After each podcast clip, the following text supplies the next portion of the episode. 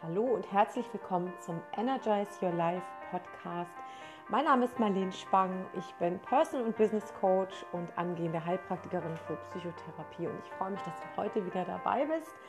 Ja, heute mit einem, finde ich, sehr, sehr spannenden Thema und es haben sich ganz viele Menschen aus meinen sozialen Netzwerken an mich gewandt und mich gebeten, zu diesem Thema doch mal eine Podcast-Folge aufzunehmen. Ich habe auch zu diesem Thema ein aktuelles Facebook Live. Das findest du in meiner Facebook-Gruppe Raus aus toxischen Beziehungen. Also falls du noch nicht dabei bist und gerne dabei sein möchtest, komm sehr gerne in diese Gruppe hinein und tausch dich mit vielen Menschen aus, die sich auch aus einer toxischen Beziehung oder aus einer Mobbing-Situation befreien möchten. Aber nun möchte ich gar nicht mehr so lange drum herum reden. Ich denke mal, ich lege jetzt einfach los mit meinem aktuellen Podcast-Thema. Das sind nämlich die Anzeichen einer toxischen Beziehung. Die Anzeichen dafür, dass du dich in einer toxischen Beziehung befindest oder befunden hast. Und ich würde sagen, wir legen los. Was ist eigentlich eine toxische Person? Ja, das ist eigentlich ganz einfach zu erklären, ob du es mit einer toxischen Person zu tun hast. Das merkst du eigentlich relativ schnell. Ein toxischer Mensch hinterlässt bei dir eigentlich immer ein ungutes Gefühl, ohne dass du eigentlich genau beschreiben kannst, was jetzt genau der Auslöser dafür ist. Ja, du spürst einfach, dass dir der Kontakt nicht gut tut. Und wir alle kennen das mit Sicherheit von ja, Veranstaltungen, Familienfeiern, dass man bei manchen Personen irgendwie so das Gefühl hat, irgendwie stimmt mit dieser Person irgendwas nicht oder die Chemie stimmt einfach nicht zwischen mir und dieser Person. Also letztendlich, wir spüren einfach, ob uns ein Kontakt gut tut oder nicht. Und das kommt nicht nur ja, in Partnerschaften vor, sondern auch in Freundschaften, ähm, es kommt im Kontakt mit Familienmitgliedern vor, auf der Arbeit. Also wir begegnen eigentlich überall Menschen, die uns unter Umständen einfach nicht gut tun. Und wir alle kennen ja den inflationären Begriff Narzissmus oder es wird ja heutzutage auch sehr schnell dann geurteilt, der ist ein Narzisst oder die ist eine Narzisstin. Und ich habe mich jetzt einfach mal auf den Begriff der toxischen Person oder auch toxischen Beziehungen ähm, ja, habe mich darauf mal beschränkt, weil natürlich nicht jede Person, die dir nicht gut tut oder auch vielleicht mit dir in einer Partnerschaft ist und dir absolut nicht gut tut, nicht jede Person ist ein Narzisst oder eine Narzisstin. Das kann man so nicht sagen. Und daher eben auch die Bezeichnung toxische Person oder toxische Beziehung. Ja, ich möchte dir jetzt einfach mal meine wichtigsten Anzeichen vortragen an denen du wirklich erkennen kannst, dass du es mit einer toxischen Person zu tun hast, beziehungsweise in einem toxischen Kontakt bist. Und ich weiß, dass viele Menschen bei der ein oder anderen ähm, Beschreibung mit Sicherheit sagen, ja, das habe ich auch schon mal erlebt oder erlebe ich aktuell gerade. Und von daher, ja, umso schöner, wenn du es dann vielleicht nochmal von mir hörst, um dann auch entsprechend zu überlegen, was du tun kannst, um dich daraus zu befreien. Starten wir mal mit Punkt 1. Das ist das sogenannte Love Bombing. Viele von euch kennen diesen Begriff schon. Ich weiß aber auch, dass es Menschen gibt, die damit noch gar nicht in Kontakt gekommen sind mit dieser Begrifflichkeit. Love Bombing ist eine Phase ähm, ja, im Kreislauf der toxischen Beziehung, die ganz zu Anfang steht und die dient eigentlich dazu, dass der toxische Partner dich von sich überzeugen möchte, dich einspinnen möchte, ähm, dass diese Person versucht, dich ja über dieses Love-Bombing, ja, wie so, eine, wie so eine Spinne in ihr Netz zu spinnen, um dich dann später zu manipulieren.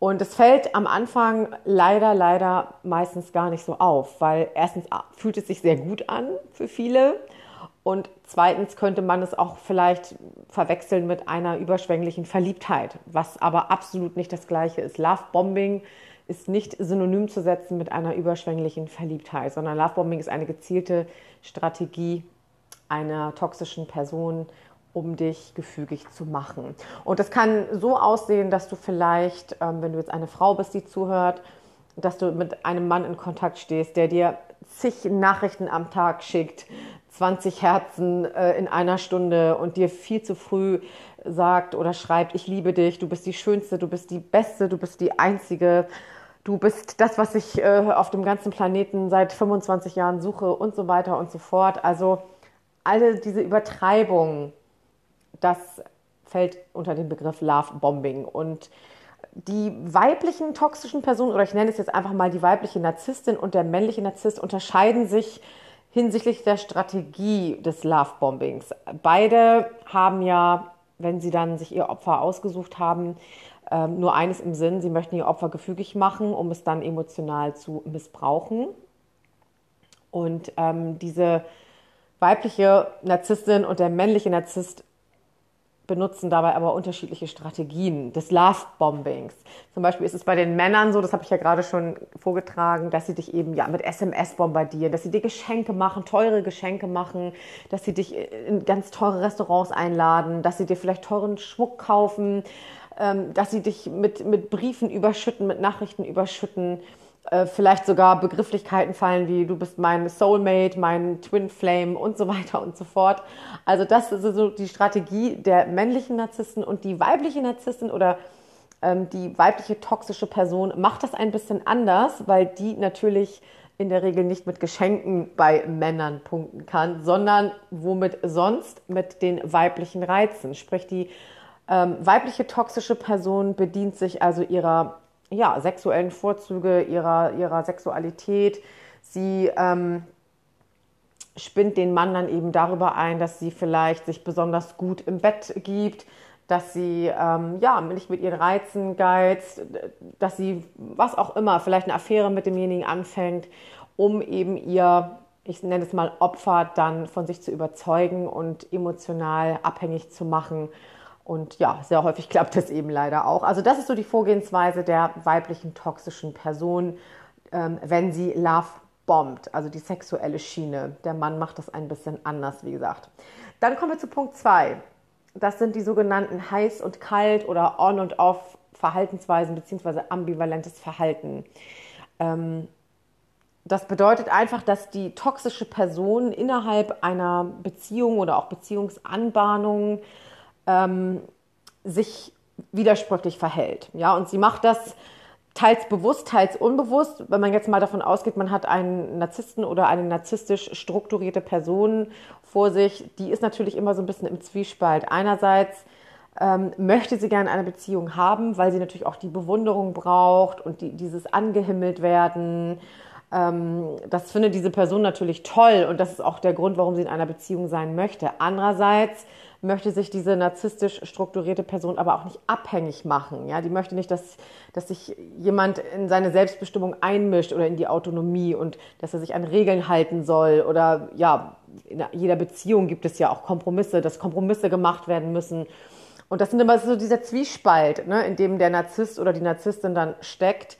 Und das erklärt auch, warum häufig ähm, solche Personen eben auch den Hang dazu haben, nur kurzzeitige Affären einzugehen oder eben so längerfristige Nebenbeziehungen, weil sie eben einfach um ihre Autonomie fürchten, trotzdem aber den Kontakt zu einem anderen Menschen, vor allem auch den körperlichen Kontakt zu einem anderen Menschen ähm, haben möchten. Und ambivalentes Verhalten, also widersprüchliches Verhalten, dient eben dazu, ja, dich sozusagen bei der Stange zu halten. Du bekommst immer so, äh, gerade so, so das, was deine Aufmerksamkeit noch halten kann. Das, damit wirst du gefüttert und ähm, wenn diese Person, diese toxische Person merkt, du springst drauf an, du suchst mehr Nähe, du fühlst dich vielleicht dann noch mehr hingezogen zu dieser Person, dann distanziert er sich wieder. Also es ist ein Heiß- und Kaltspiel. Ja? Du weißt eigentlich nie so richtig, woran du bist. Und das nennt man eben ja, ambivalentes Verhalten. Ist wie gesagt teils bewusst, teils auch unbewusst. Dann haben wir Punkt Nummer drei, das sogenannte Future Faking. Future Faking sind nichtssagende Versprechungen für die Zukunft. Das heißt, es ist eine Manipulationsstrategie und Future Faking macht insofern süchtig, als dass dir versprochen wird, dass in der Zukunft dies passiert und das passiert und ähm, du dich natürlich darauf stützt und sagst, oh super, jetzt hat er doch gesagt, er macht in vier Wochen das und das zum Beispiel, er trennt sich in vier Wochen von seiner Frau. Oder ähm, er hat gesagt, in zwei Monaten möchte er mit mir zusammenziehen. Oder er hat gesagt, im halben Jahr möchte er mich heiraten. Was auch immer. Diese ganzen Versprechungen, die dir da vorgetragen werden, die sollen dich natürlich bei der Stange halten. Das soll natürlich dafür sorgen, dass du als, ähm, ja, jetzt mal angenommen als Frau, dass du ähm, die Hoffnung hast, ah ja, okay, da ändert sich jetzt in Kürze was zu meinen Gunsten und ich muss einfach nur dranbleiben, ich muss am Ball bleiben, ich muss im Kontakt mit dieser Person bleiben und dann wird alles gut. Und natürlich ähm, sind das alles leere Versprechen, das sind falsche Versprechen, die niemals eintreten werden. Ähm, einfach ja, mit der, mit der Absicht, eben die Nebenleistung einer Beziehung zu bekommen, sprich Sex und Aufmerksamkeit. Also der, derjenige, der dir diese Versprechen macht, möchte von dir Sex und Aufmerksamkeit haben und das bekommt er natürlich, indem er dich bei der Stange hält. Und dazu dient eben dieses Future Faking. Dann auch ein weiteres Anzeichen, dass du dich in einer toxischen Beziehung befindest, ist toxisches oder obsessives Nachdenken über dein Gegenüber. Das heißt, deine Gedanken kreisen ständig um den Partner, aber nicht mit einem guten Gefühl, sondern das ist ein toxisches Gedankenkreisen. Das heißt, du machst dir eigentlich ständig Gedanken, was will er eigentlich von mir? Meint das ernst mit mir? Wird er sich wieder melden? Ähm, ist er wirklich ehrlich zu mir? Ist er wirklich treu? Ja, oder auch umgekehrt natürlich, wenn du jetzt ein Mann bist, der zuhörst, das gilt natürlich dann auch für die, für die weibliche Narzisstin oder Egoistin, wie auch immer also man macht sich eigentlich ständig Gedanken um diese Person, aber nicht im positiven Sinne. Nicht in dem Sinne, dass du sagst, ach, jetzt ist mein Herzblatt auf der Arbeit und jetzt macht er bestimmt gerade das und das und nachher ruft er mich ja an, das weiß ich ja und so weiter. Also du hast eigentlich keine Ruhe, du hast keine innerliche Ruhe. Du machst dir eigentlich permanent Gedanken ähm, um den anderen. Und das ist natürlich, ähm, ja, das frisst natürlich ganz viel Energie. Ne? Also dieses toxische, obsessive Nachdenken. Und es kommt vor allem dann vor, wenn dein Partner abwesend ist. Also nicht währenddessen er bei dir ist, sondern eben, wenn er nicht da ist. Und in einer gesunden Beziehung hast du dieses toxische Nachdenken oder dieses toxische Gedankenkreisen. Hast du es nicht. Definitiv nicht.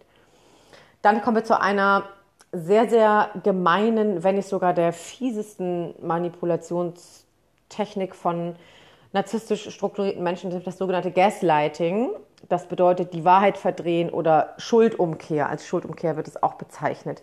Das heißt, dieser Begriff stammt eigentlich ursprünglich aus einem Film von Patrick Hamilton aus dem Jahr 1938, ist lange her, in dem äh, Ingrid Bergman die Hauptrolle gespielt hat. Und ja, seit diesen 60er Jahren wird der Begriff Gaslighting auch umgangssprachlich und als psychologischer Fachbegriff verwendet, um eben ähm, zu beschreiben, um eben diese Manipulationstechnik zu beschreiben, wie jemand versucht, die Wahrnehmung der Realität einer anderen Person zu manipulieren. Ja, indem er die Tatsachen verdreht, indem er vielleicht äh, sagt, äh, nee, das habe ich gar nicht so gesagt, das hast du falsch verstanden, das hast du falsch gehört, ähm, du spinnst ja, also er verdreht sozusagen die Tatsachen, um dich zu verwirren. Und der Manipulierer oder Täter kann man ja auch vielleicht sagen, wird auch als Gaslighter betitelt.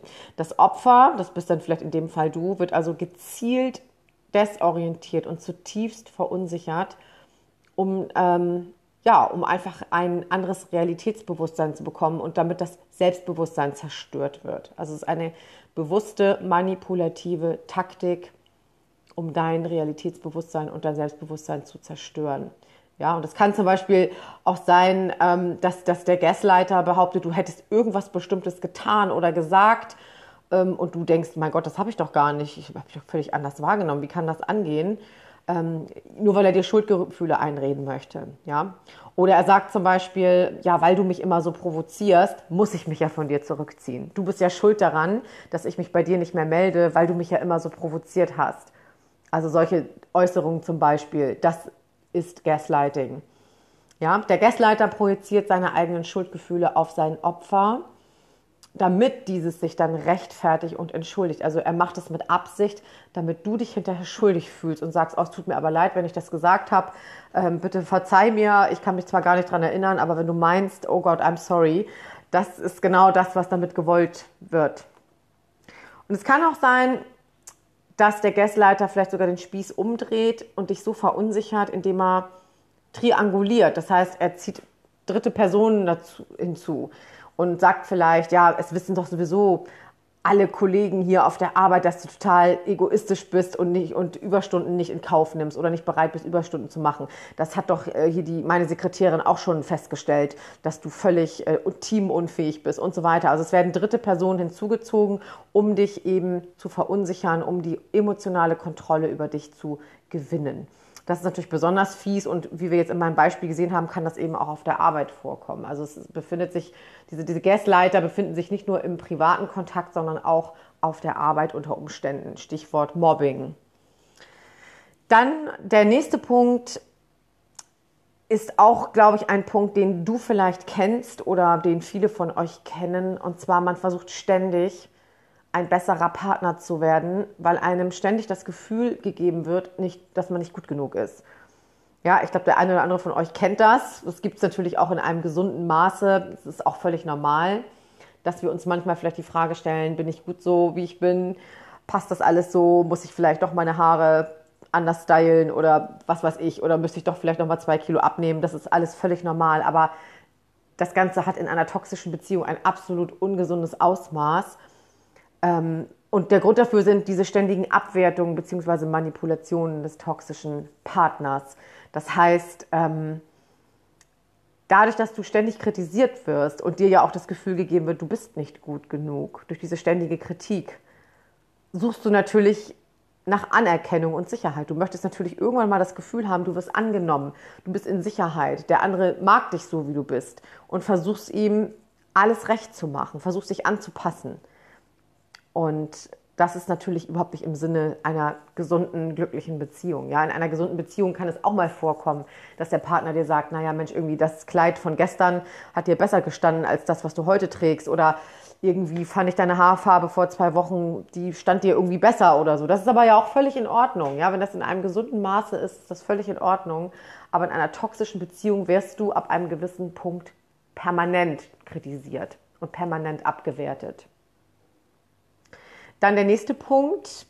Die Handlungen passen nicht zu den Worten des Partners. Das können sicherlich viele auch unterschreiben, die jetzt zuhören. Und das ist nicht etwa ein Versehen, sondern der toxische Partner macht das mit Absicht, um deine Aufmerksamkeit zu bekommen und dich quasi warm zu halten. Ja, ist ähm, auch überhaupt nicht daran interessiert, diese, diese leeren Versprechen richtig zu stellen oder zu, zu klären, das heißt, wenn er dir dann sagt, ähm, ja, bald trenne ich mich von meiner Frau, wenn er zum Beispiel mit dir in einer Affäre ist oder ich will mit dir unbedingt in den Urlaub fliegen und komischerweise wird nie ein Urlaub gebucht oder wir werden bestimmt bald zusammenziehen, ähm, was dann auch nicht passiert, weil es immer weiter rausgeschoben wird, dann ist, ist dieser toxische Partner überhaupt gar nicht daran interessiert, das aufzuklären oder sich zu entschuldigen, sondern es ist einfach eine Manipulation, um dich bei der Stange zu halten. Ja, also ganz vorsichtig bei diesen Versprechungen.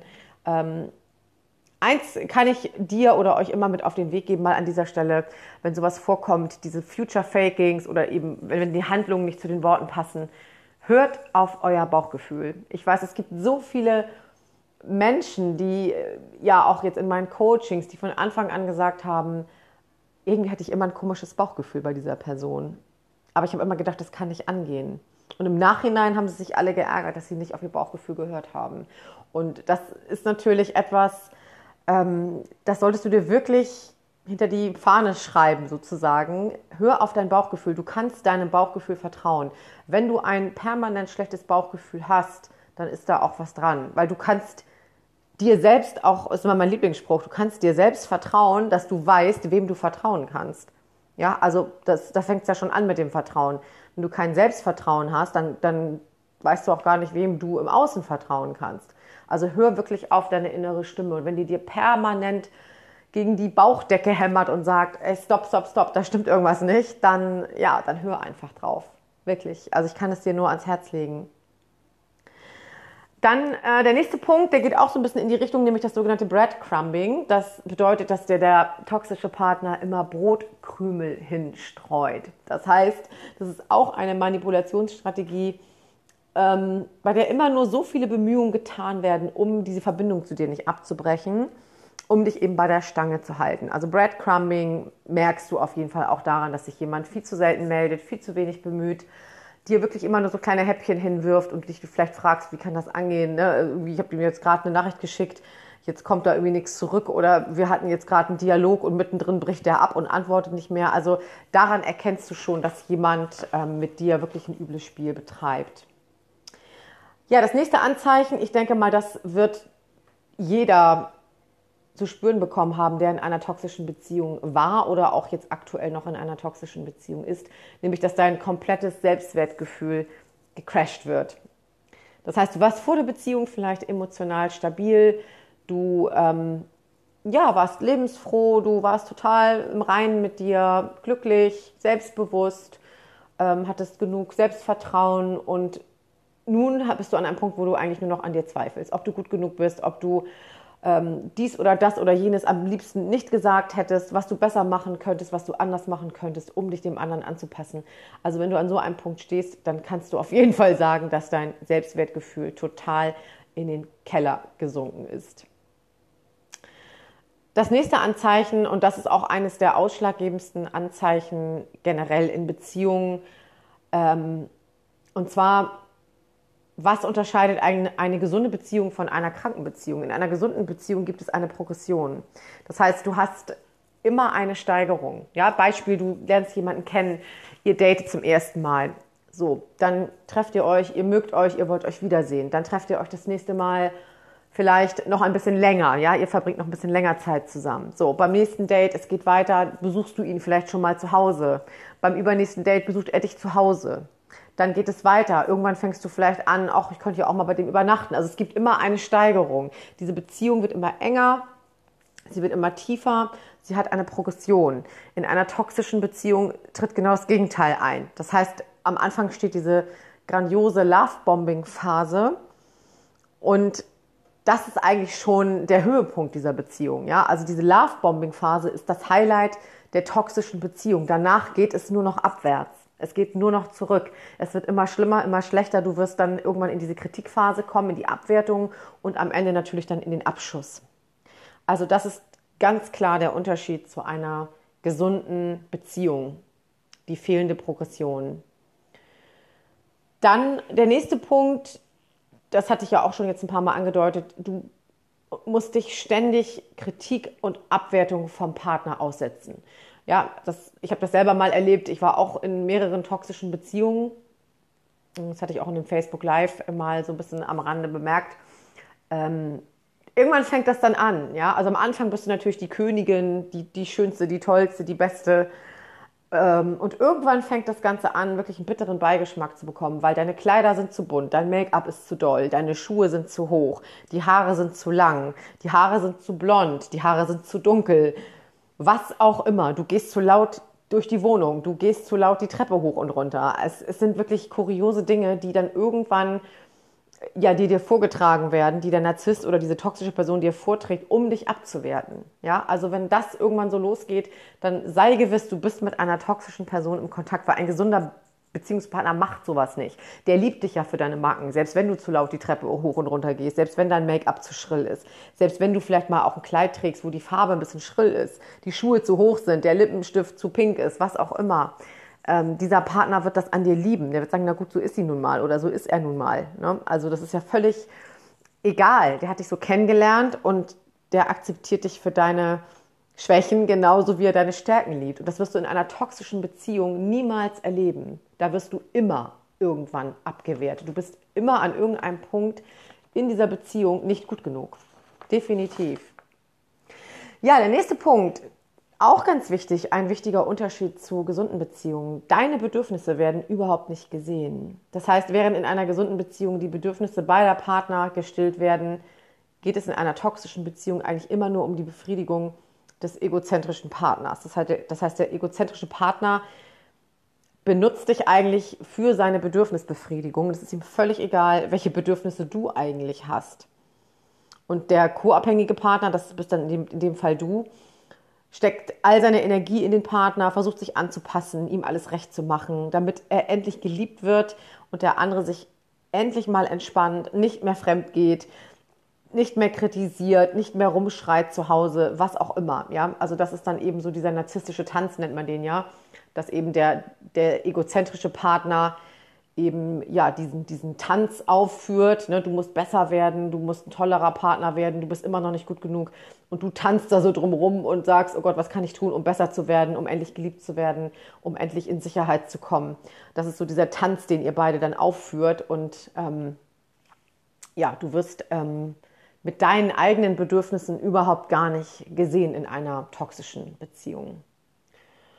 Ja, und ich habe am Ende noch mal einen kleinen Disclaimer, ein paar kleine Anmerkungen zu den Männern, die hier zuhören. Ich weiß, dass auch in meiner Facebook-Gruppe viele Männer Mitglied sind, ähm, denn natürlich gibt es nicht nur Narzissten, es gibt ja auch Narzisstinnen oder Frauen, die sehr egozentrisch unterwegs sind. Und ja, die weiblichen Narzissten, die ähm, habe ich ja schon am Anfang gesagt, die Love-Bomben etwas anders. Das heißt, die versuchen eben dich mit, ihrer, mit ihren sexuellen Vorzügen, mit ihren sexuellen Künsten einzuspinnen, um dich eben gefügig zu machen. Und die müssen sich eigentlich letztendlich, weil sie ja auch so ein geringes Selbstwertgefühl haben, genau wie der Narzisst, immer irgendwie als etwas ganz Besonderes fühlen. Ja, und sie überlegen sich natürlich Strategien, wie sie das erreichen können, damit sie sich als grandios äh, ansehen können. Das Gefühl brauchen sie einfach, das tragen sie nicht in sich und das müssen sie sich über das Äußere oder das Außen holen. Und das machen sie, indem sie sich einfach zum Beispiel auch ähm, ja, an, an Männer ranwerfen, die eben wirtschaftlich äh, sehr gut drauf sind, also die viel Geld haben, viel Geld verdienen, einen hohen Status haben und pirschen sich also an diese Männer ran, machen die eben äh, gefügig darüber, dass sie eben ja, vielleicht schnell mit denen im Bett landen, was auch immer, Affären anfangen um dann, um diese Männer dann eben später auszubeuten, ne? um dann eben später zu sagen, oh, jetzt habe ich mir aber hier einen richtig tollen Hecht geangelt, der hat viel Geld, der steht wirtschaftlich gut da, der hat vielleicht einen besonderen Status und ähm, ja, und speist quasi ihr Selbstwertgefühl darüber, dass sie eben dann das ganze Geld dieses Mannes für teure Taschen, Kosmetik, Schmuck ausgibt, um zu demonstrieren, hier guck mal, wen ich da Tolles gefangen habe und was ich mir alles leisten kann. So läuft das eben bei den weiblichen Narzissten ab. Ähm, natürlich haben weibliche Narzissten auch einen Mangel an Empathie. Das ist ja so das Aushängeschild im Narzissmus, dieser Mangel an Empathie. Mm, sie sind auch genauso unsicher wie der Narzisst und haben ein, wie ich schon sagte, sehr geringes Selbstwertgefühl. Die offenen Narzisstinnen, die setzen genauso diese Maske der Grandiosität auf wie der maligne Narzisst. Das kennen wir ja, so den man jetzt auch vielleicht, wenn man jetzt einen Raum betritt, wo jemand dann eben offensichtlich narzisstisch äh, strukturiert ist, das merkt man halt einfach. Ne? Die Malignen, die, die machen das ja sehr präsent und das ist bei den weiblichen genauso. Aber es gibt auch die verdeckten Narzisstinnen und die geben sich eben häufig als, ja, als dieses permanente Opfer aus, sind latent depressiv, wollen immer gerettet werden, alle anderen sind die Schlechten, die Welt ist schlecht, sie sind das Opfer und sie suchen jetzt jemanden, der sie rettet. Und das weckt natürlich leider, meine lieben Männer, bei vielen Männern diesen Beschützerinstinkt oder dieses Helfer, spricht auch dieses Helfersyndrom an, das Rettersyndrom. Ähm, ja, und viele Männer suchen unterbewusst eine Frau, die sie retten möchten oder die sie, die sie versuchen zu retten. Und, und damit sie sich eben dann gut fühlen, damit sie sagen, oh toll, ne, die habe ich wieder auf die richtige Spur gebracht. Durch mich ist die wieder, keine Ahnung, kann die wieder dies und das und jenes im Leben, was sie vorher nicht konnte. Darüber äh, definieren sich leider sehr viele Männer über diese Retterfunktion und leider sind aber diese Opferfrauen ganz häufig eben diese verdeckten Narzisstinnen, die ähm, ja, die einfach erstmal A nichts allein auf die Reihe bekommen und letztendlich dich dann auch einfach nur ausbeuten ne, von deinem Geldleben, weil sie irgendwie nicht arbeiten können, weil sie depressiv sind, weil die Welt gegen sie ist und so weiter und so fort. Und ganz wichtig zu wissen ist immer, ihr Verhalten hat nichts mit dir zu tun. Ja, sie wollen sich einfach nur selbst schützen, ihre Unsicherheit maskieren, man darf sich dieses Verhalten wirklich nicht, ähm, darf man sich nicht so annehmen oder darf man sich nicht reinziehen, weil es hat mit einem selbst nichts zu tun. Ob sie es mit dir machen oder zum nächsten weiterziehen und mit dem machen, spielt einfach keine Rolle. Ja, wir wissen ja alle, narzisstisch strukturierte Menschen sind brauchende Menschen. Das heißt, sind Menschen, die brauchen andere, um ihre Ziele zu erreichen, um sich wertvoll zu fühlen, um sich mit Energie voll zu tanken. Und daher ist es jetzt völlig egal, ob du es bist oder jemand anders es ist. Und selbst wenn sie dich verlassen, dann, ähm, dann suchen, dann ziehen die weiter und suchen sich die nächste Person. Ja, und ich werde ganz häufig gefragt, ähm, auch von Coaching-Klienten oder auch in meiner Facebook-Gruppe, ähm, ja, aber wie kann denn das sein, dass die nächste Person das besser mit diesem Menschen aushält. Die sind ja länger zusammen als ich oder die waren länger zusammen, als ich mit dieser Person zusammen war oder ähm, die sind immer noch zusammen und die wirken so glücklich. Erstmal A, kannst du nicht wissen, ob sie glücklich sind. Wenn die Tür ins Schloss fällt, kann niemand hinter die Fassade gucken. Und B, ja, es gibt einfach Menschen, die stehen auch in ihrer persönlichen Weiterentwicklung an einem ganz anderen Punkt als du. Ja, die, die sind vielleicht leidensfähiger, die sind nicht so selbstbewusst, die haben sich vielleicht noch nie persönlich weiterentwickelt und denken, dass sie das jetzt gerade mal so verdient haben, was sie da an ihrer Seite haben. Ja, also du weißt ja gar nicht, wie diese andere Person strukturiert ist. Und von daher, also diese Gedanken solltet ihr euch niemals machen, warum andere so sind, wie sie sind und warum äh, sie es mit ihm schaffen und du nicht. Ich sage mal, die einzige Frage, die du dir stellen kannst, die wirklich für dich überhaupt wichtig ist, ist die, dass du dich, äh, dass du dir überlegst, warum bin ich mit dieser Person in Resonanz geblieben. Ja, in Resonanz gehen kann jeder, weil ich denke mal, keiner kann dem anderen hinter die Stirn gucken, wenn man jemanden kennenlernt. Aber warum bin ich in Resonanz geblieben? Warum war ich der Mensch dafür, der mit dieser Person in Resonanz geblieben ist? Der da, der an, der an dessen Seite geblieben ist, der sich diese ganzen Spielchen angetan hat, der auch, obwohl er vielleicht schon wusste, dass das Ganze irgendwie nicht so ganz gerade läuft, gesagt hat, ich bleibe trotzdem, ich gehe trotzdem nicht. Ja, warum ist das bei dir so gewesen? Das ist die einzige Frage, die du dir stellen musst, damit dir das nicht wieder passiert. Und alle anderen Fragen, die kannst du dir schenken. Warum der andere so ist, wie er ist, warum die Partnerin so ist, wie sie ist, warum die beiden so sind, wie sie sind, das ist völlig egal. Stell dir diese Frage nicht, weil du wirst sie dir niemals beantworten können. Das mal zu diesem Thema heute, meine Lieben. Ja, wir sind auch schon durch. Und ich würde mich sehr freuen, wenn ich euch damit ähm, weiterhelfen konnte, inspiriert habe. Teilt diese Folge sehr gerne mit allen Menschen, wo ihr glaubt, Mensch, die könnten das gut gebrauchen. Teilt diesen Podcast. Ich würde mich darüber sehr freuen. Und ansonsten, ja, wenn ihr auch aktuell in einer toxischen Beziehung seid, euch befreien möchtet, ihr findet Beratungstermine auf meiner Homepage www.marleen-spang-coaching.com. Da könnt ihr Termine buchen. Ihr könnt natürlich auch sehr gerne in meine Facebook-Gruppe kommen, raus aus toxischen Beziehungen. Die ist natürlich kostenfrei und geschlossen. Das heißt, dort wird sehr anonym auch vorgegangen. Ihr könnt euch gegenseitig unterstützen. Ich bin dort häufiger auch mal ähm, live oder poste ähm, was Schönes für euch. Also kommt da sehr gerne rein bei Facebook in die Gruppe ja, ansonsten folge mir auch sehr gerne bei Instagram unter Marleen Spang Coaching, alles in einem Wort geschrieben. Und ja, das war's für heute mit dieser Folge. Ich wünsche euch noch eine schöne Zeit. Wir hören uns bestimmt in Kürze wieder mit einer weiteren Podcast-Folge. Bis dahin, alles Liebe. Ciao.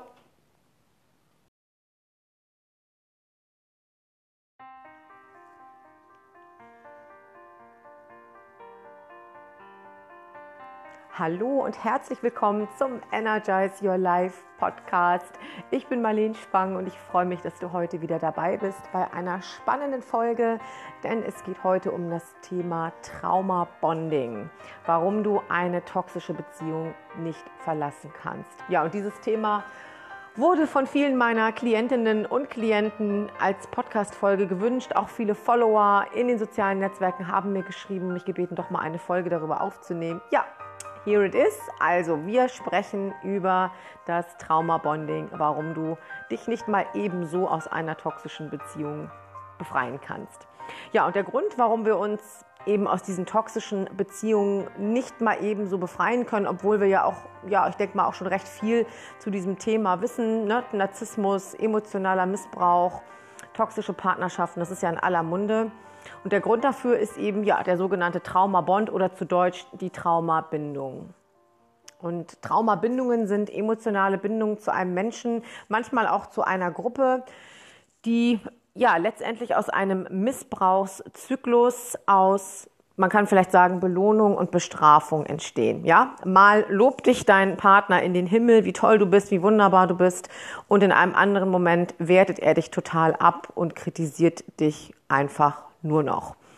Und durch diese intermittierende Verstärkung von eben, man kann sagen, Belohnung und Bestrafung entsteht eine ganz starke emotionale Bindung zu diesem Menschen.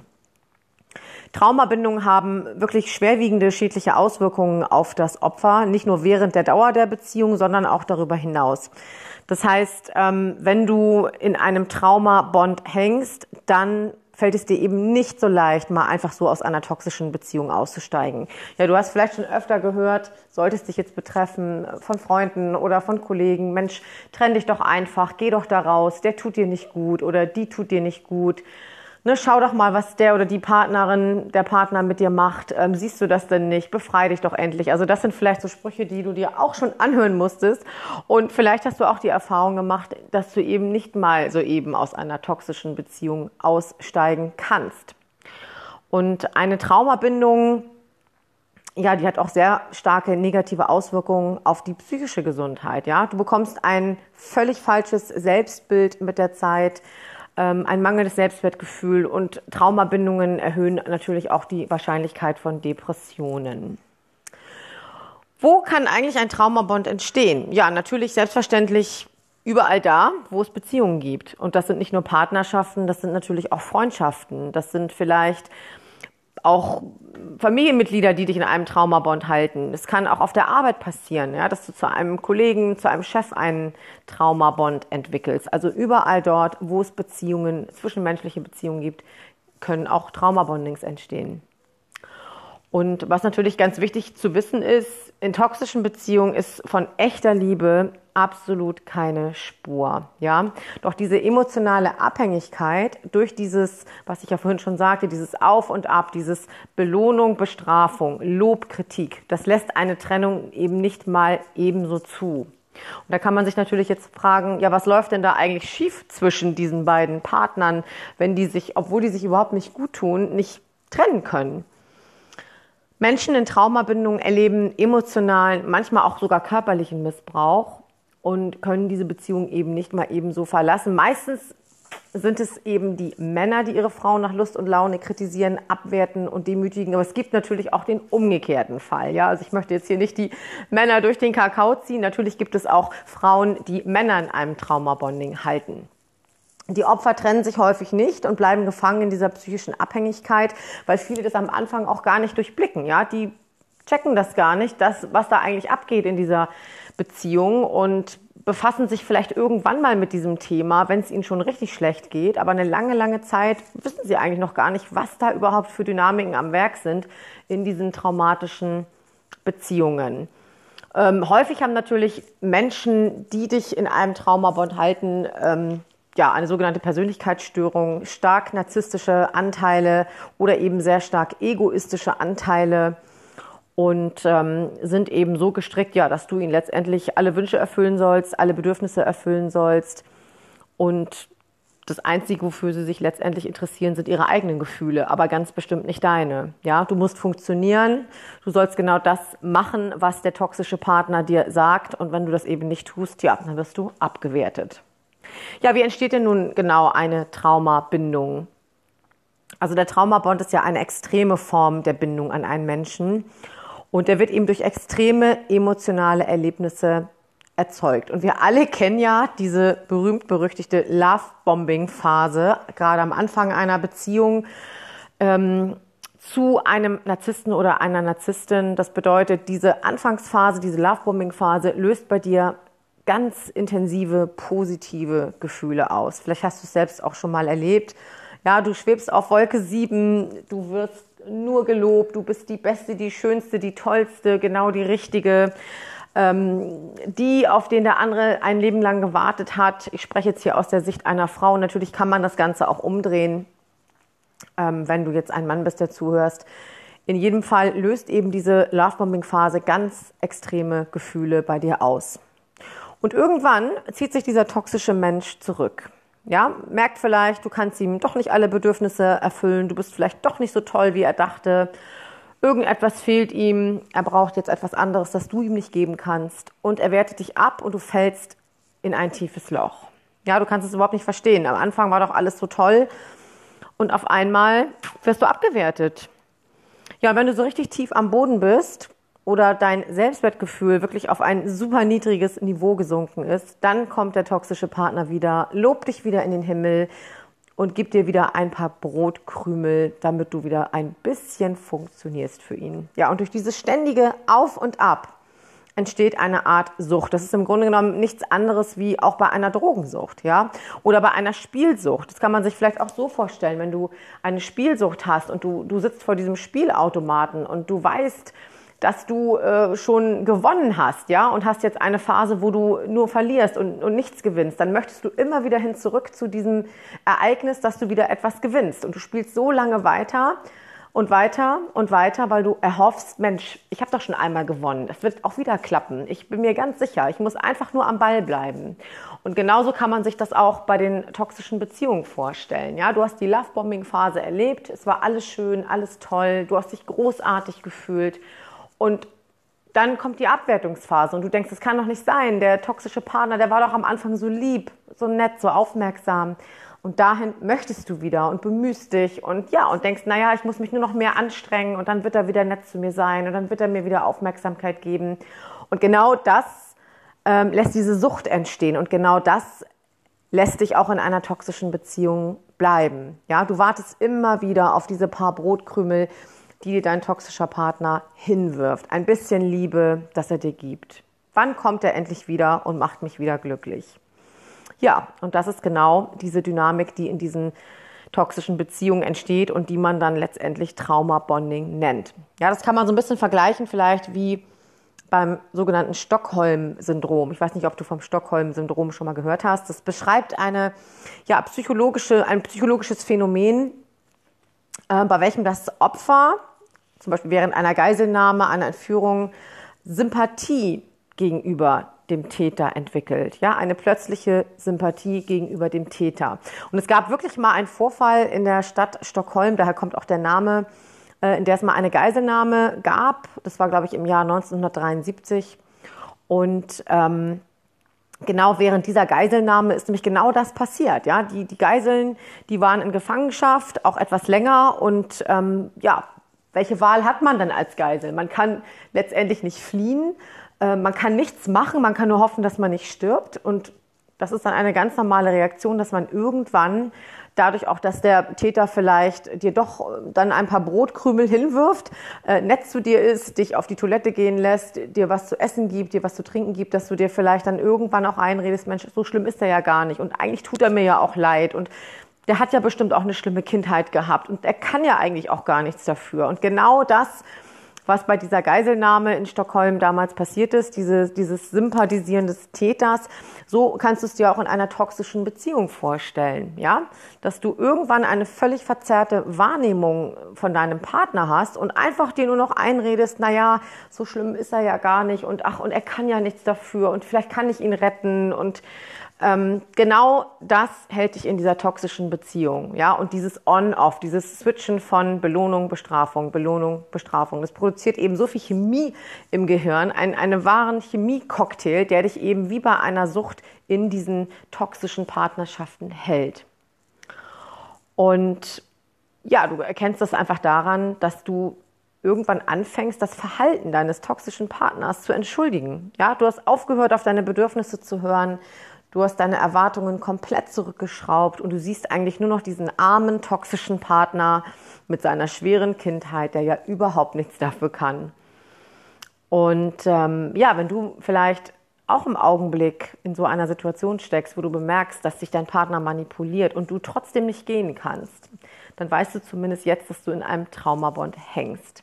Ja, und diese Brotkrümel, die dir der toxische Partner immer wieder zuwirft, genau die halten dich in dieser Beziehung. Und vielleicht hast du auch schon angefangen, besser für den anderen zu werden, hübscher, schöner, schlanker, reicher. Und es passiert nichts. Ja, deine Selbstzweifel werden immer größer.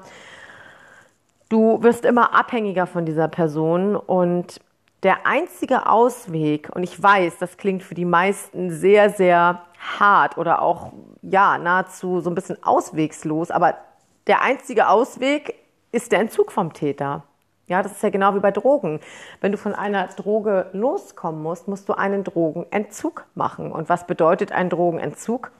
Das komplette Weglassen dieser Droge.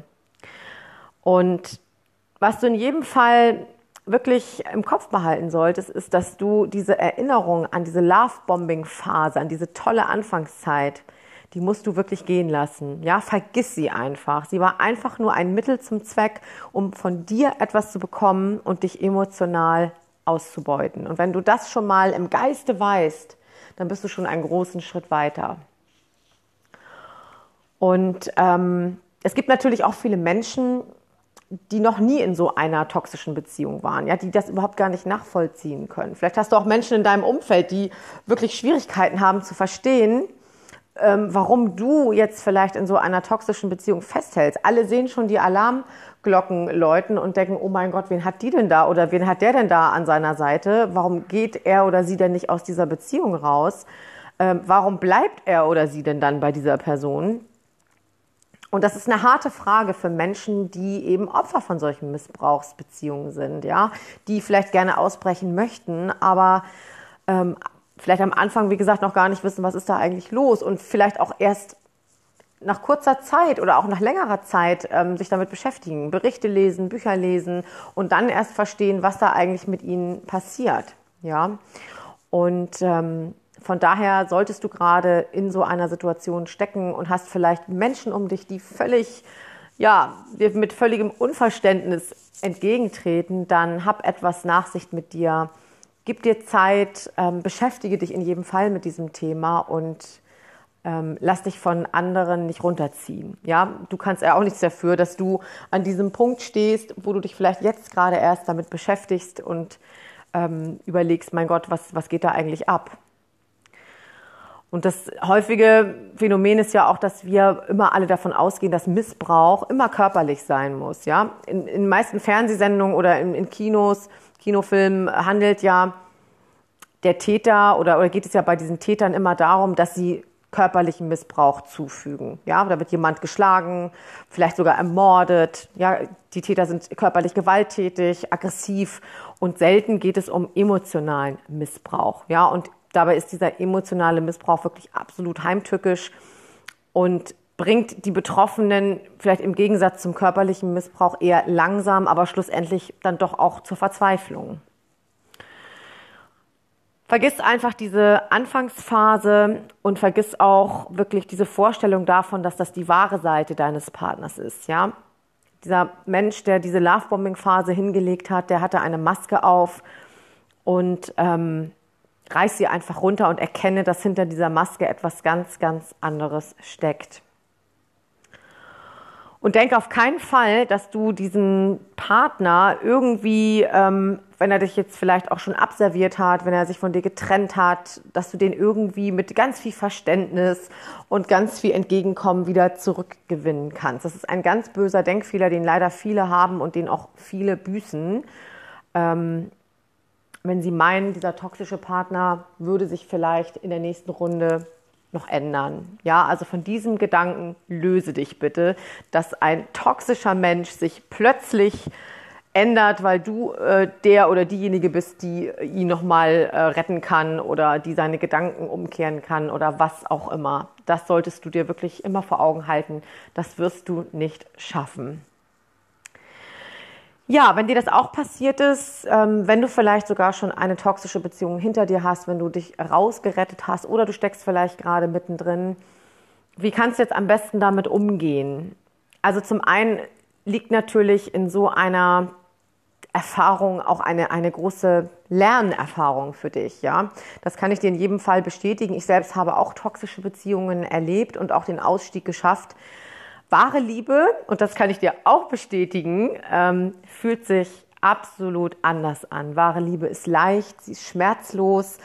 Ähm, bei einem Partner, der dich wirklich aufrichtig liebt, brauchst du nichts zu beweisen. Du brauchst dich nicht verändern. Du musst auch weder schöner, schlanker, schlauer noch sonst was werden, sondern du kannst einfach so sein, wie du bist. Das ist vielleicht der wichtigste Satz. Wenn du dir einen Satz merken kannst von diesem Podcast, dann dieser hier. Und ähm, ja, wenn du wirklich Hilfe benötigst, wenn du den Ausstieg planst, aber nicht alleine schaffst, dann Such dir einen Coach, der dich beim Ausstieg begleitet und natürlich stehe ich dir auch sehr gern dafür zur Verfügung. Du findest mein Angebot auf meiner Webseite www.marleen-spang-coaching.com und ich biete auch eine sogenannte Schnellhilfe an. Das heißt, wenn du jetzt akut in einer völlig verzweifelten Situation bist, dann nutze meine Schnellhilfe. Du findest auch darüber alle wichtigen Fakten auf meiner Webseite. Ich wiederhole sie nochmal www.marleen marleen-spang-coaching.com. Ich wünsche dir ganz viel Kraft und ich hoffe, die Podcast-Folge hat dir ein bisschen Aufschluss gegeben und ich wünsche mir natürlich auch, dass du diese Podcast-Folge mit so vielen Menschen wie möglich teilst, die in so einer Situation stecken, die vielleicht gerade in einem Traumabond hängen und gar nicht wissen, dass sie in einem Traumabond hängen. Menschen, denen du mit dieser Folge helfen kannst. Ich würde mich sehr freuen, wenn du diese Folge weiterleitest. In diesem Sinne, energize your life und alles Liebe und dann bis zum nächsten Mal. Ciao, ciao.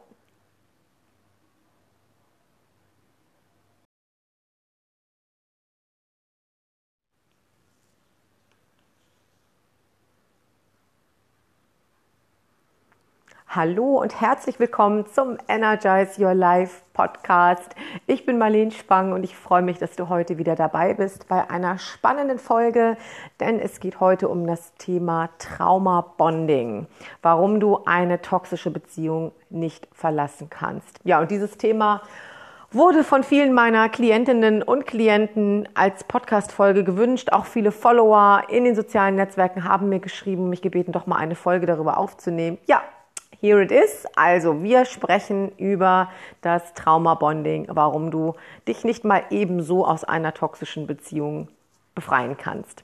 Ja, und der Grund, warum wir uns eben aus diesen toxischen Beziehungen nicht mal ebenso befreien können, obwohl wir ja auch, ja, ich denke mal auch schon recht viel zu diesem Thema wissen, ne? Narzissmus, emotionaler Missbrauch, toxische Partnerschaften, das ist ja in aller Munde. Und der Grund dafür ist eben ja der sogenannte Traumabond oder zu Deutsch die Traumabindung.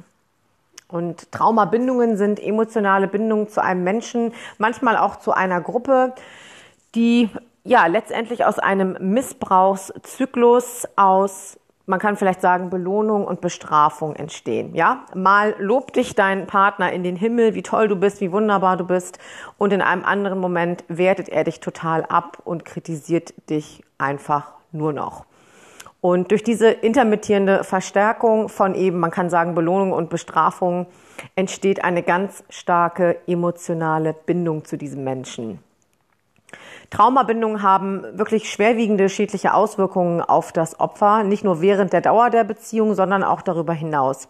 Das heißt, ähm, wenn du in einem Traumabond hängst, dann fällt es dir eben nicht so leicht, mal einfach so aus einer toxischen Beziehung auszusteigen. Ja, du hast vielleicht schon öfter gehört, solltest dich jetzt betreffen von Freunden oder von Kollegen, Mensch, trenn dich doch einfach, geh doch da raus, der tut dir nicht gut oder die tut dir nicht gut ne, schau doch mal, was der oder die Partnerin, der Partner mit dir macht. Ähm, siehst du das denn nicht? Befrei dich doch endlich. Also das sind vielleicht so Sprüche, die du dir auch schon anhören musstest.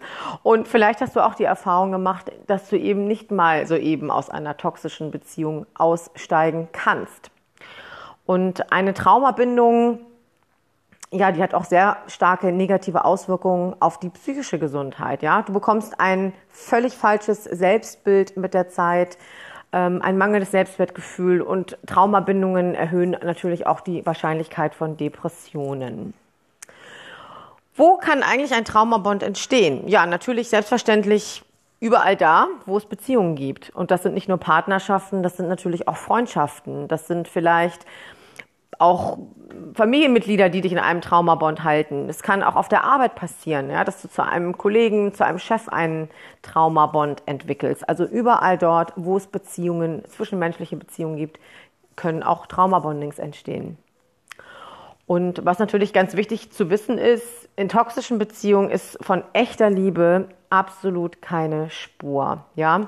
Doch diese emotionale Abhängigkeit durch dieses, was ich ja vorhin schon sagte, dieses Auf und Ab, dieses Belohnung, Bestrafung, Lob, Kritik, das lässt eine Trennung eben nicht mal ebenso zu. Und da kann man sich natürlich jetzt fragen, ja, was läuft denn da eigentlich schief zwischen diesen beiden Partnern, wenn die sich, obwohl die sich überhaupt nicht gut tun, nicht trennen können? Menschen in Traumabindungen erleben emotionalen, manchmal auch sogar körperlichen Missbrauch und können diese Beziehung eben nicht mal eben so verlassen. Meistens sind es eben die Männer, die ihre Frauen nach Lust und Laune kritisieren, abwerten und demütigen. Aber es gibt natürlich auch den umgekehrten Fall. Ja, also ich möchte jetzt hier nicht die Männer durch den Kakao ziehen. Natürlich gibt es auch Frauen, die Männer in einem Traumabonding halten. Die Opfer trennen sich häufig nicht und bleiben gefangen in dieser psychischen Abhängigkeit, weil viele das am Anfang auch gar nicht durchblicken. Ja, die checken das gar nicht, das, was da eigentlich abgeht in dieser Beziehung und befassen sich vielleicht irgendwann mal mit diesem Thema, wenn es ihnen schon richtig schlecht geht. Aber eine lange, lange Zeit wissen sie eigentlich noch gar nicht, was da überhaupt für Dynamiken am Werk sind in diesen traumatischen Beziehungen. Ähm, häufig haben natürlich Menschen, die dich in einem Traumabond halten, ähm, ja, eine sogenannte Persönlichkeitsstörung, stark narzisstische Anteile oder eben sehr stark egoistische Anteile und ähm, sind eben so gestrickt, ja, dass du ihnen letztendlich alle Wünsche erfüllen sollst, alle Bedürfnisse erfüllen sollst. Und das Einzige, wofür sie sich letztendlich interessieren, sind ihre eigenen Gefühle, aber ganz bestimmt nicht deine. Ja, du musst funktionieren. Du sollst genau das machen, was der toxische Partner dir sagt. Und wenn du das eben nicht tust, ja, dann wirst du abgewertet. Ja, wie entsteht denn nun genau eine Traumabindung? Also der Traumabond ist ja eine extreme Form der Bindung an einen Menschen. Und der wird eben durch extreme emotionale Erlebnisse erzeugt. Und wir alle kennen ja diese berühmt-berüchtigte Love-Bombing-Phase, gerade am Anfang einer Beziehung ähm, zu einem Narzissten oder einer Narzisstin. Das bedeutet, diese Anfangsphase, diese Love-Bombing-Phase löst bei dir ganz intensive, positive Gefühle aus. Vielleicht hast du es selbst auch schon mal erlebt. Ja, du schwebst auf Wolke 7, du wirst nur gelobt, du bist die Beste, die Schönste, die Tollste, genau die Richtige, ähm, die, auf den der andere ein Leben lang gewartet hat. Ich spreche jetzt hier aus der Sicht einer Frau. Natürlich kann man das Ganze auch umdrehen, ähm, wenn du jetzt ein Mann bist, der zuhörst. In jedem Fall löst eben diese Lovebombing-Phase ganz extreme Gefühle bei dir aus. Und irgendwann zieht sich dieser toxische Mensch zurück. Ja, merkt vielleicht, du kannst ihm doch nicht alle Bedürfnisse erfüllen, du bist vielleicht doch nicht so toll, wie er dachte. Irgendetwas fehlt ihm, er braucht jetzt etwas anderes, das du ihm nicht geben kannst. Und er wertet dich ab und du fällst in ein tiefes Loch. Ja, du kannst es überhaupt nicht verstehen. Am Anfang war doch alles so toll und auf einmal wirst du abgewertet. Ja, wenn du so richtig tief am Boden bist, oder dein Selbstwertgefühl wirklich auf ein super niedriges Niveau gesunken ist, dann kommt der toxische Partner wieder, lobt dich wieder in den Himmel und gibt dir wieder ein paar Brotkrümel, damit du wieder ein bisschen funktionierst für ihn. Ja, und durch dieses ständige Auf und Ab entsteht eine Art Sucht. Das ist im Grunde genommen nichts anderes wie auch bei einer Drogensucht, ja? Oder bei einer Spielsucht. Das kann man sich vielleicht auch so vorstellen, wenn du eine Spielsucht hast und du, du sitzt vor diesem Spielautomaten und du weißt, dass du äh, schon gewonnen hast, ja, und hast jetzt eine Phase, wo du nur verlierst und, und nichts gewinnst, dann möchtest du immer wieder hin zurück zu diesem Ereignis, dass du wieder etwas gewinnst. Und du spielst so lange weiter und weiter und weiter, weil du erhoffst, Mensch, ich habe doch schon einmal gewonnen. Das wird auch wieder klappen. Ich bin mir ganz sicher. Ich muss einfach nur am Ball bleiben. Und genauso kann man sich das auch bei den toxischen Beziehungen vorstellen. Ja, du hast die Lovebombing-Phase erlebt. Es war alles schön, alles toll. Du hast dich großartig gefühlt. Und dann kommt die Abwertungsphase und du denkst, das kann doch nicht sein. Der toxische Partner, der war doch am Anfang so lieb, so nett, so aufmerksam. Und dahin möchtest du wieder und bemühst dich und ja, und denkst, naja, ich muss mich nur noch mehr anstrengen und dann wird er wieder nett zu mir sein und dann wird er mir wieder Aufmerksamkeit geben.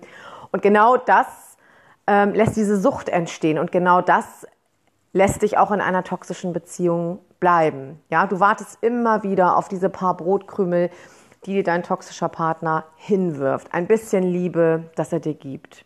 Wann kommt er endlich wieder und macht mich wieder glücklich? Ja, und das ist genau diese Dynamik, die in diesen toxischen Beziehungen entsteht und die man dann letztendlich Trauma-Bonding nennt. Ja, das kann man so ein bisschen vergleichen vielleicht wie beim sogenannten Stockholm-Syndrom. Ich weiß nicht, ob du vom Stockholm-Syndrom schon mal gehört hast. Das beschreibt eine, ja, psychologische, ein psychologisches Phänomen, äh, bei welchem das Opfer, zum Beispiel während einer Geiselnahme, einer Entführung, Sympathie gegenüber dem Täter entwickelt. Ja, eine plötzliche Sympathie gegenüber dem Täter. Und es gab wirklich mal einen Vorfall in der Stadt Stockholm, daher kommt auch der Name, äh, in der es mal eine Geiselnahme gab. Das war, glaube ich, im Jahr 1973. Und ähm, genau während dieser Geiselnahme ist nämlich genau das passiert. Ja, die, die Geiseln, die waren in Gefangenschaft, auch etwas länger. Und ähm, ja, welche Wahl hat man dann als Geisel? Man kann letztendlich nicht fliehen, äh, man kann nichts machen, man kann nur hoffen, dass man nicht stirbt. Und das ist dann eine ganz normale Reaktion, dass man irgendwann dadurch auch, dass der Täter vielleicht dir doch dann ein paar Brotkrümel hinwirft, äh, nett zu dir ist, dich auf die Toilette gehen lässt, dir was zu essen gibt, dir was zu trinken gibt, dass du dir vielleicht dann irgendwann auch einredest, Mensch, so schlimm ist er ja gar nicht. Und eigentlich tut er mir ja auch leid. Und der hat ja bestimmt auch eine schlimme Kindheit gehabt. Und er kann ja eigentlich auch gar nichts dafür. Und genau das was bei dieser Geiselnahme in Stockholm damals passiert ist, diese, dieses Sympathisieren des Täters, so kannst du es dir auch in einer toxischen Beziehung vorstellen, ja? Dass du irgendwann eine völlig verzerrte Wahrnehmung von deinem Partner hast und einfach dir nur noch einredest, na ja, so schlimm ist er ja gar nicht und ach, und er kann ja nichts dafür und vielleicht kann ich ihn retten und ähm, genau das hält dich in dieser toxischen Beziehung, ja, und dieses On-Off, dieses Switchen von Belohnung, Bestrafung, Belohnung, Bestrafung, das produziert eben so viel Chemie im Gehirn, einen, einen wahren Chemie-Cocktail, der dich eben wie bei einer Sucht in diesen toxischen Partnerschaften hält. Und ja, du erkennst das einfach daran, dass du irgendwann anfängst, das Verhalten deines toxischen Partners zu entschuldigen. Ja, du hast aufgehört, auf deine Bedürfnisse zu hören. Du hast deine Erwartungen komplett zurückgeschraubt und du siehst eigentlich nur noch diesen armen, toxischen Partner mit seiner schweren Kindheit, der ja überhaupt nichts dafür kann. Und ähm, ja, wenn du vielleicht auch im Augenblick in so einer Situation steckst, wo du bemerkst, dass sich dein Partner manipuliert und du trotzdem nicht gehen kannst, dann weißt du zumindest jetzt, dass du in einem Traumabond hängst. Ja, und diese Brotkrümel, die dir der toxische Partner immer wieder zuwirft, genau die halten dich in dieser Beziehung. Und vielleicht hast du auch schon angefangen, besser für den anderen zu werden, hübscher, schöner, schlanker, reicher. Und es passiert nichts. Ja, deine Selbstzweifel werden immer größer. Du wirst immer abhängiger von dieser Person und der einzige Ausweg, und ich weiß, das klingt für die meisten sehr, sehr hart oder auch, ja, nahezu so ein bisschen auswegslos, aber der einzige Ausweg ist der Entzug vom Täter. Ja, das ist ja genau wie bei Drogen. Wenn du von einer Droge loskommen musst, musst du einen Drogenentzug machen. Und was bedeutet ein Drogenentzug? Das komplette Weglassen dieser Droge. Und was du in jedem Fall wirklich im Kopf behalten solltest, ist, dass du diese Erinnerung an diese Love-Bombing-Phase, an diese tolle Anfangszeit, die musst du wirklich gehen lassen. Ja, vergiss sie einfach. Sie war einfach nur ein Mittel zum Zweck, um von dir etwas zu bekommen und dich emotional auszubeuten. Und wenn du das schon mal im Geiste weißt, dann bist du schon einen großen Schritt weiter. Und ähm, es gibt natürlich auch viele Menschen, die noch nie in so einer toxischen Beziehung waren, ja, die das überhaupt gar nicht nachvollziehen können. Vielleicht hast du auch Menschen in deinem Umfeld, die wirklich Schwierigkeiten haben zu verstehen, ähm, warum du jetzt vielleicht in so einer toxischen Beziehung festhältst. Alle sehen schon die Alarmglocken läuten und denken, oh mein Gott, wen hat die denn da oder wen hat der denn da an seiner Seite? Warum geht er oder sie denn nicht aus dieser Beziehung raus? Ähm, warum bleibt er oder sie denn dann bei dieser Person? Und das ist eine harte Frage für Menschen, die eben Opfer von solchen Missbrauchsbeziehungen sind, ja, die vielleicht gerne ausbrechen möchten, aber ähm, vielleicht am Anfang, wie gesagt, noch gar nicht wissen, was ist da eigentlich los und vielleicht auch erst nach kurzer Zeit oder auch nach längerer Zeit ähm, sich damit beschäftigen, Berichte lesen, Bücher lesen und dann erst verstehen, was da eigentlich mit ihnen passiert. Ja, und ähm, von daher solltest du gerade in so einer Situation stecken und hast vielleicht Menschen um dich, die völlig, ja, dir mit völligem Unverständnis entgegentreten, dann hab etwas Nachsicht mit dir gib dir Zeit, ähm, beschäftige dich in jedem Fall mit diesem Thema und ähm, lass dich von anderen nicht runterziehen. Ja, du kannst ja auch nichts dafür, dass du an diesem Punkt stehst, wo du dich vielleicht jetzt gerade erst damit beschäftigst und ähm, überlegst, mein Gott, was, was geht da eigentlich ab? Und das häufige Phänomen ist ja auch, dass wir immer alle davon ausgehen, dass Missbrauch immer körperlich sein muss. Ja, in, in meisten Fernsehsendungen oder in, in Kinos Kinofilm handelt ja der Täter oder, oder geht es ja bei diesen Tätern immer darum, dass sie körperlichen Missbrauch zufügen. Ja, da wird jemand geschlagen, vielleicht sogar ermordet. Ja, die Täter sind körperlich gewalttätig, aggressiv und selten geht es um emotionalen Missbrauch. Ja, und dabei ist dieser emotionale Missbrauch wirklich absolut heimtückisch und bringt die Betroffenen vielleicht im Gegensatz zum körperlichen Missbrauch eher langsam, aber schlussendlich dann doch auch zur Verzweiflung. Vergiss einfach diese Anfangsphase und vergiss auch wirklich diese Vorstellung davon, dass das die wahre Seite deines Partners ist, ja. Dieser Mensch, der diese Lovebombing-Phase hingelegt hat, der hatte eine Maske auf und ähm, reiß sie einfach runter und erkenne, dass hinter dieser Maske etwas ganz, ganz anderes steckt. Und denke auf keinen Fall, dass du diesen Partner irgendwie, ähm, wenn er dich jetzt vielleicht auch schon abserviert hat, wenn er sich von dir getrennt hat, dass du den irgendwie mit ganz viel Verständnis und ganz viel Entgegenkommen wieder zurückgewinnen kannst. Das ist ein ganz böser Denkfehler, den leider viele haben und den auch viele büßen. Ähm, wenn sie meinen, dieser toxische Partner würde sich vielleicht in der nächsten Runde noch ändern. Ja, also von diesem Gedanken löse dich bitte, dass ein toxischer Mensch sich plötzlich ändert, weil du äh, der oder diejenige bist, die ihn nochmal äh, retten kann oder die seine Gedanken umkehren kann oder was auch immer. Das solltest du dir wirklich immer vor Augen halten. Das wirst du nicht schaffen. Ja, wenn dir das auch passiert ist, ähm, wenn du vielleicht sogar schon eine toxische Beziehung hinter dir hast, wenn du dich rausgerettet hast oder du steckst vielleicht gerade mittendrin, wie kannst du jetzt am besten damit umgehen? Also zum einen liegt natürlich in so einer Erfahrung auch eine, eine große Lernerfahrung für dich, ja. Das kann ich dir in jedem Fall bestätigen. Ich selbst habe auch toxische Beziehungen erlebt und auch den Ausstieg geschafft. Wahre Liebe, und das kann ich dir auch bestätigen, ähm, fühlt sich absolut anders an. Wahre Liebe ist leicht, sie ist schmerzlos. Ähm, bei einem Partner, der dich wirklich aufrichtig liebt, brauchst du nichts zu beweisen. Du brauchst dich nicht verändern. Du musst auch weder schöner, schlanker, schlauer noch sonst was werden, sondern du kannst einfach so sein, wie du bist. Das ist vielleicht der wichtigste Satz. Wenn du dir einen Satz merken kannst von diesem Podcast, dann dieser hier.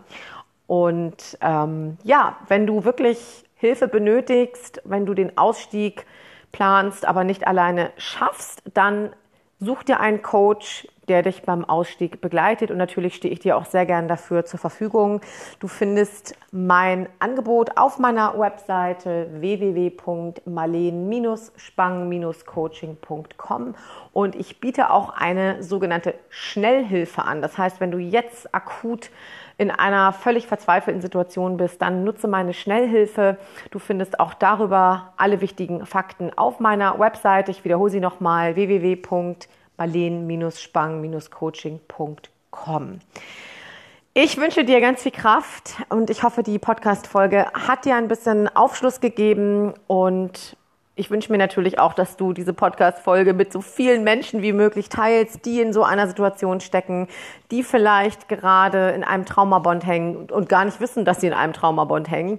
Menschen, denen du mit dieser Folge helfen kannst. Ich würde mich sehr freuen, wenn du diese Folge weiterleitest. In diesem Sinne, energize your life und alles Liebe und dann bis zum nächsten Mal. Ciao, ciao.